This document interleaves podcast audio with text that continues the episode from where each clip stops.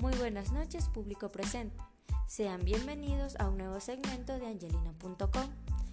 Esta noche vamos a hablar sobre la escasez de verduras y carnes en Quito. Hoy sábado 25 de junio, las personas salieron en busca de provisiones de alimento, después de 13 días de manifestaciones por la escasez que vive Quito hoy. Algunos negocios de frutas y verduras se encuentran cerrados, ya que no cuentan con ellos. También la poca afluencia de carne se encuentra desabastecida, y es que dándonos cuenta que si el paro sigue no habrá comida y todo subirá de precio.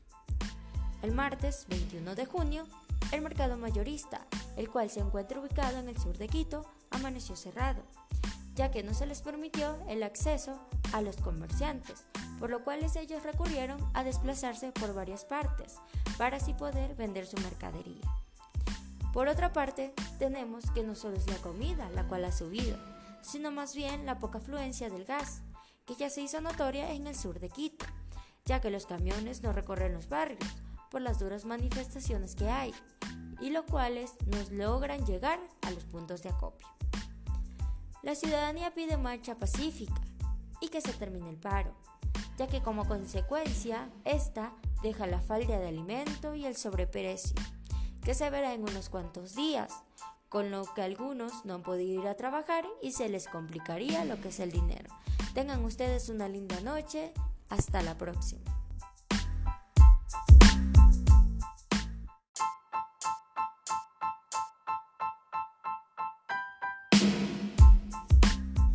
Muy buenas noches, público presente, sean bienvenidos a un nuevo segmento de angelina.com. Esta noche vamos a hablar sobre la escasez de verduras y carnes en Quito. Hoy, sábado 25 de junio, las personas salieron en busca de provisiones de alimento, después de 13 días de manifestaciones por la escasez que vive Quito hoy.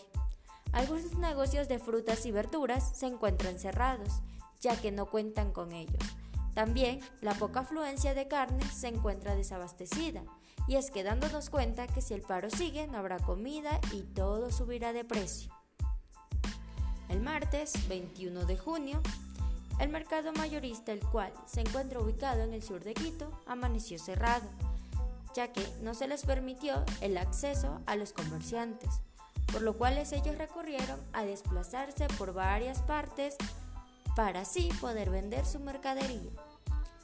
Por otra parte, tenemos que no solo es la comida la cual ha subido, sino más bien la poca afluencia del gas, que ya se hizo notoria en el sur de Quito, ya que los camiones no recorren los barrios por las duras manifestaciones que hay, y por lo que no logran así llegar a los puntos de acopio.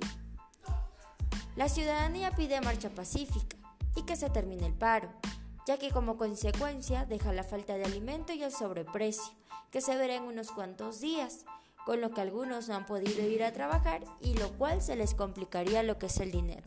Tengan ustedes una linda noche, hasta la próxima.